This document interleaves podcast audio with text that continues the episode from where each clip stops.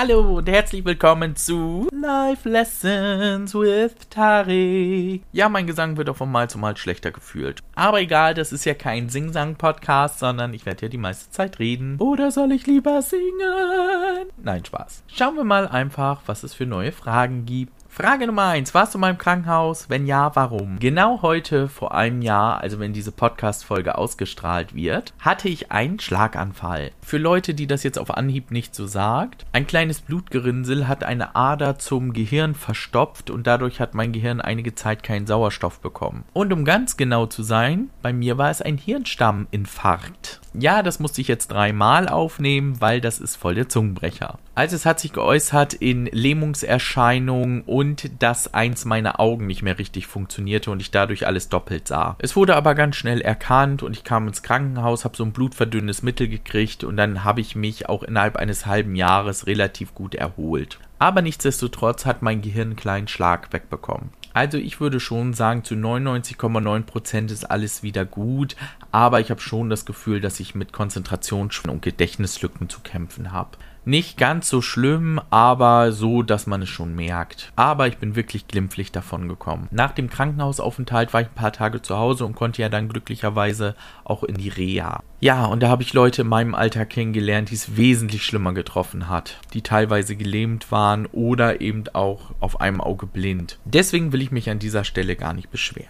So, und an dieser Stelle werde ich euch jetzt nochmal sagen, was man machen sollte, wenn man vermutet, dass der andere einen Schlaganfall hat. Es gibt nämlich die sogenannte FAST-Methode. Die vier Buchstaben sollen als Eselsbrücke dienen. So kann man nämlich die wichtigsten Anzeichen für einen Schlaganfall prüfen. Das F steht für Face, also Gesicht. Bitten Sie die Person zu lächeln. Hängt ein Mundwinkel herab, deutet das auf eine Halbseitenlähmung hin. Hatte ich zum Beispiel auch, die linke Seite. Arms also Arme. Bitten Sie die Person, die Arme nach vorne zu strecken und dabei die Handflächen nach oben zu drehen. Bei einer Lähmung können nicht beide Arme gehoben werden, ein Arm sinkt oder dreht sich. Das S steht für Speech. Lassen Sie die Person einen einfachen Satz nachsprechen. Ist sie dazu nicht in der Lage oder klingt die Stimme verwaschen, liegt vermutlich eine Sprachstörung vor. Und das T steht für Time. Zögern Sie nicht, wählen Sie unverzüglich die 112 und schildern Sie die Symptome. Vor allen Dingen ist es auch echt wichtig, alle drei Prüfungen Untersuchungen zu machen.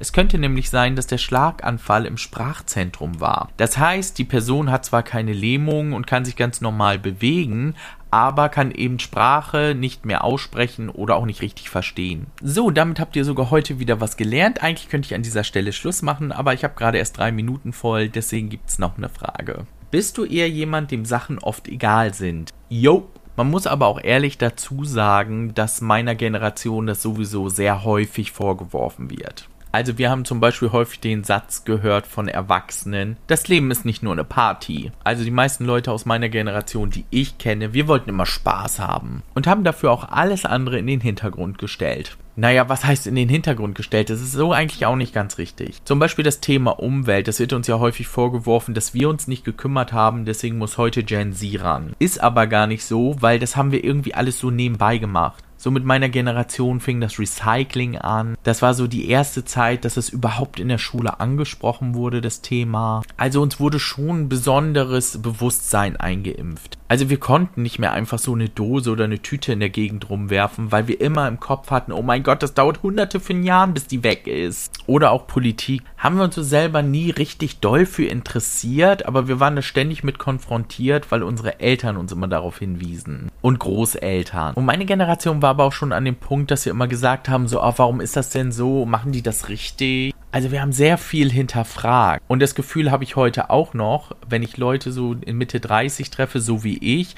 dass die ganz viel hinterfragen. Wir nehmen Informationen nicht einfach so auf, so Gott gegeben, sondern wir denken immer so, ja, hm, stimmt das wohl? Ist das wohl richtig? Und äh, vielleicht könnte das auch anders sein. Deswegen nennt man die Millennials auch Generation Y. Y bedeutet ja im Englischen warum, weil wir immer alles hinterfragt haben. Und was wir auch sind, was andere Generationen gefühlt auch nicht haben, Knöpfchendrücker.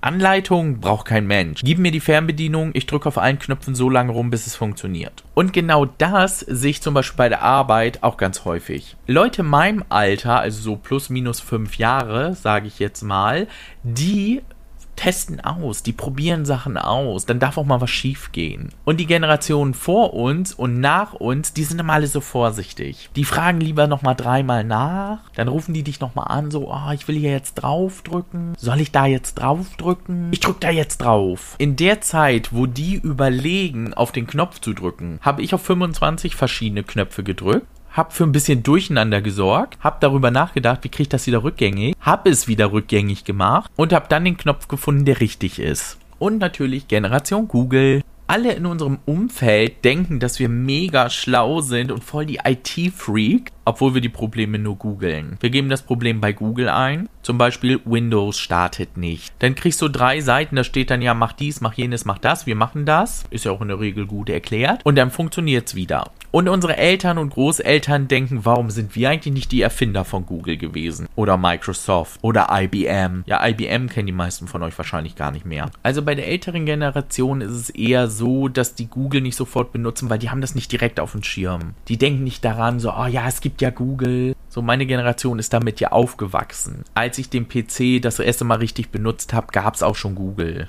so ungefähr. Und die jüngere Generation fällt mir immer mehr auf, die fragen eher in Kommentarspalten. Also die sehen ein Video bei TikTok, Instagram, was weiß ich, oder einen Beitrag und dann stellen sie Fragen in den Kommentarspalten. Und soll ich euch was verraten? Ich beantworte solche Kommentare, nachdem ich gegoogelt habe. Und die Leute, die einen Kommentar geschrieben haben, die denken dann, wow, der wusste das. Nee, ich habe recherchiert extra. Finde ich immer wieder total cool, wenn die Leute denken, oh mein Gott, du bist voll das Superbrain und du denkst nur so, ja, ich habe das eben schnell bei Google eingegeben, ist doch kein Problem. Aber hier ganz, ganz wichtiger Punkt. Es gibt die sogenannte digitale Demenz. Ist jetzt noch nicht so bis in den äußersten Winkel erforscht, weil so lange gibt's das noch nicht. Aber das beschreibt, dass die Leute ihr Gehirn nicht mehr richtig anstrengen und dadurch ihr Gedächtnis gar nicht trainieren. Weil man, bevor man überhaupt nachdenkt, die Lösung zu finden, diese gleich googelt. Also ich mache das zum Beispiel nicht, wenn mir irgendwas nicht einfällt, Name eines Schauspielers oder eines Films oder ein anderer Fakt, den ich gerade äußern wollte, dann gebe ich mir so in der Regel fünf Minuten Zeit, wirklich darüber nachzudenken und nicht gleich zu googeln, weil ich habe nämlich echt Angst, dass ich nachher noch vergesslicher werde, als ich es schon bin. Wenn ihr zum Beispiel überlegt, oh, habe ich das Problem wohl auch, versucht euch mal eine siebenstellige Nummer zu merken. Also in der Regel heute eine Telefonnummer ohne Vorwahl. Laut Forschern soll es eine normale Leistung sein, sich sieben Ziffern merken zu können. Also dann ist man nicht besonders blöd und auch nicht besonders schlau. Also sieben ist so the bare minimum. Also probiert das mal einfach aus. Vor allen Dingen, ganz wichtiges Thema, haben wir über die Jahrzehnte auch verlernt. Leute in meinem Alter wissen hundertprozentig noch ihre Hausnummer von damals. Von zu Hause. Vorwahl und in der Regel war das eine fünfstellige Nummer. Heute weiß das fast keiner mehr und das liegt nicht an der Länge der Nummer, sondern man hat ja immer alles im Handy dabei. Ich finde es total schlimm, dass ich zum Beispiel nicht mal die Handynummer meines Mannes auswendig kann. Also ich habe sie schon so ein ganz bisschen auswendig gelernt, aber ich denke auch immer, zum Beispiel jetzt stellt euch mal vor, ich bin unterwegs und mein Handy geht Schrott. Ich bin irgendwo in der Walachhutten. Dann könnte ich nicht mal, wenn ich einen Fremden anspreche, kannst du mir mal dein Handy leihen, könnte ich nirgendwo anrufen, weil ich die Nummern alle nicht mehr im Kopf habe. Unsere Festnetznummer, die habe ich glücklicherweise im Kopf. Aber wie gesagt, spricht ja eigentlich nichts dagegen, von Leuten, die man mag, eben mal die Handynummer auswendig zu lernen. Reicht ja, wenn man da einmal am Tag Tag drauf guckt und sich die vorsagt. Was man zum Beispiel nicht machen soll, ist, sich Einkaufslisten zum Beispiel einprägen. Man soll sich wirklich nur Dinge einprägen, die man häufiger mal gebrauchen kann. Die Einkaufsliste ist dazu variabel, das ist zu schwierig für das Gehirn. Dann hast du nämlich das nächste Mal das Problem, wenn du das nächste Mal die Einkaufsliste lernen willst, dass dir die andere damit reinfunkt. Weil dein Gehirn ja sagt, ich habe schon mal Einkaufsliste gelernt, das sind die Daten hier. Und dann sagst du, ja, aber ich will die Daten überschreiben. Und dann sagt er, okay, Daten sind überschrieben. Zum Teil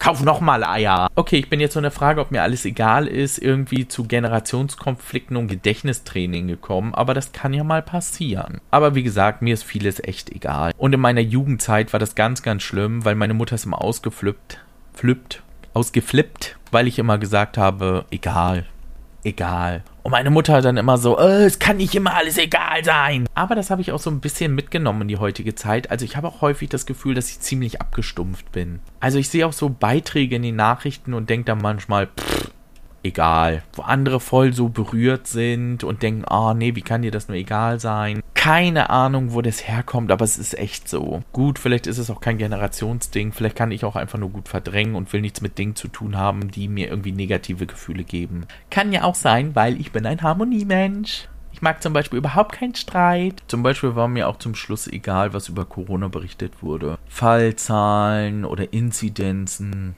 Ich hatte es gehabt, ich bin nicht gestorben, ich bin geimpft. Und das passt schon wieder zur nächsten Frage. Denkst du, Corona hat Menschen eher zusammen oder auseinandergebracht? Und wieso? Also ich würde wirklich sagen, eher auseinandergebracht. Corona war mal wieder das perfekte Beispiel dafür, dass Menschen in Gruppen nicht funktionieren. Vor allen Dingen in unseren westlichen Ländern. Wir wurden nämlich eher so erzogen, dass Individualität einen hohen Stellenwert hat.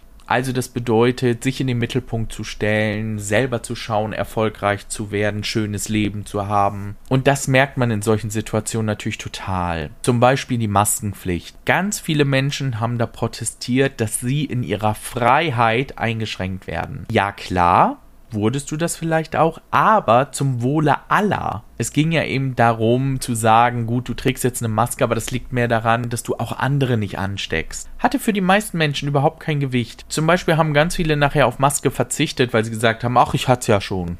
Ja, aber das ist ja nicht Sinn und Zweck der Sache. Du kannst es ja wiederbekommen und dann verteilst du es wieder in der Welt. Gut, an dieser Stelle müssen wir natürlich auch sagen, es sei dahingestellt, ob das wirklich was gebracht hat oder hätte. Aber darum geht es ja im Grunde gar nicht, sondern jeder hätte einfach das tun müssen, was in seiner Macht steht, um es zu verhindern. Und dann trage ich eben mal auch eine Maske. Aber ich kann mich auch nicht selber rausnehmen, dass ich nachher auch überhaupt keinen Bock mehr hatte. Und vor allen Dingen im öffentlichen Nahverkehr, also im Zug. Zwei Stunden mit dieser dämlichen Maske auf, auch finde ich auch mega nervig. Aber neben den Einstellungen, die jeder Mensch in sich hat, warum er es nun machen wollte oder nicht, hat uns Corona natürlich auch auseinandergebracht, weil wir uns ja nicht mehr regelmäßig mit allen Menschen, die wir gerne treffen wollten, auch treffen durften. Gerade ältere Menschen, die nun auch nicht so viel Kontakt haben im Leben, die hatten es in der Zeit wirklich, wirklich schwer. Und es ist nun mal so, ein Telefonat ersetzt nicht ein Gespräch, wenn man sich gegenüber sitzt. Sogar ich als Mensch, der gerne viel Zeit zu Hause verbringt und auch gerne Zeit für sich hat, hab ab einem bestimmten Punkt gesagt, oh mein Gott, wäre das schön, sich mal wieder mit anderen zu treffen. Und wenn ich das schon sage, dann ist es wirklich, dann ist schon Holland in Not, dann ist schon ja, dann ist schon heikle Situation. Und was soll ich sagen, eine Woche nachdem der Lockdown aufgehoben wurde, hatte ich schon keinen Bock mehr auf andere Menschen. Da habe ich schon gedacht, ah, oh, was war das schön, musstest nirgendwo hin, konntest den ganzen Tag zu Hause sitzen. Jetzt musst du wieder so voll sozial sein und so. Oh nee. Aber ich glaube, genau das ist der springende Punkt. Menschen ist einfach ihre Freiheit wichtig. Das heißt, wir wollen nicht immer alles machen, aber wir wollen die Option dazu haben. Das heißt, ich kann jetzt 25 Wochen lang, gehe ich nicht essen, gehe ich nicht ins Kino, weil ich keinen Bock auf andere Menschen habe. Aber wenn ich heute darauf Bock habe, dann will ich auch ins Kino gehen oder essen gehen dürfen. Und ich glaube, diese Einschränkung hat bei vielen Menschen für Frust gesorgt die sie dann wiederum an anderen Menschen ausgelassen haben, was ja nun auch nichts Unnormales ist. Also ich glaube, Krisen schweißen Menschen nur zusammen, wenn sie wirklich sehr, sehr schlimm sind. Und bei Corona hat es so diesen High Peak einfach nie erreicht. Es war immer so in der Phase, dass es immer zwei Lager gab und die sich auch immer bekriegt haben. Ich glaube, das könnte man auch gut mit Kriegszeiten jetzt vergleichen. Zum Beispiel im Krieg war es so schlimm, da ging es um Leib und Leben. Du hast hast alles verloren, was du dir aufgebaut hattest. Niemand hatte mehr was. Man war im Grunde gleich mit allen. Und das wiederum, ich glaube, das hat Leute schon zusammengeschweißt. Dieses, wir müssen zusammenhalten, sonst können wir nicht überleben. Weil zum Beispiel, nachdem die Kriege zu Ende waren, dann nahm das dann meist wieder so ab und dann gab es auch sowas wie Schwarzmarkthandel, was ja im Grunde nichts anderes bedeutet als ich hab was und ich verkauf dir das, aber ganz teuer. Ist jetzt für mich so kein Anzeichen dafür, dass es dann irgendwie Zusammenhalt gibt, würde ich jetzt sagen. Gut, das war jetzt natürlich ein sehr drastisches Beispiel, aber ich hoffe, ihr versteht versteht, was ich damit meine. Und dass uns die Pandemie im Grunde nicht näher zusammengebracht hat. So, und da wir noch knapp eine Minute haben, noch eine kurze Frage.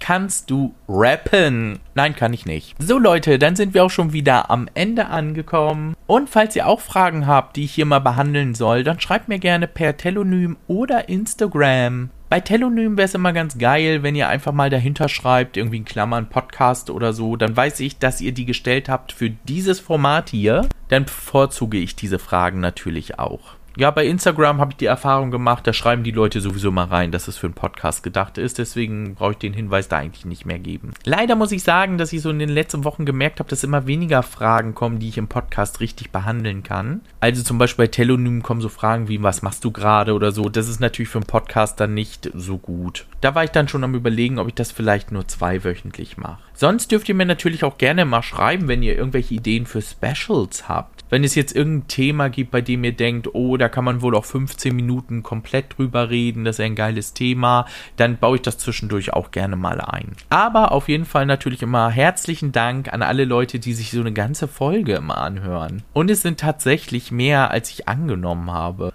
Aber vielen lieben Dank. Und dann bis zum nächsten Mal. Wir hören uns.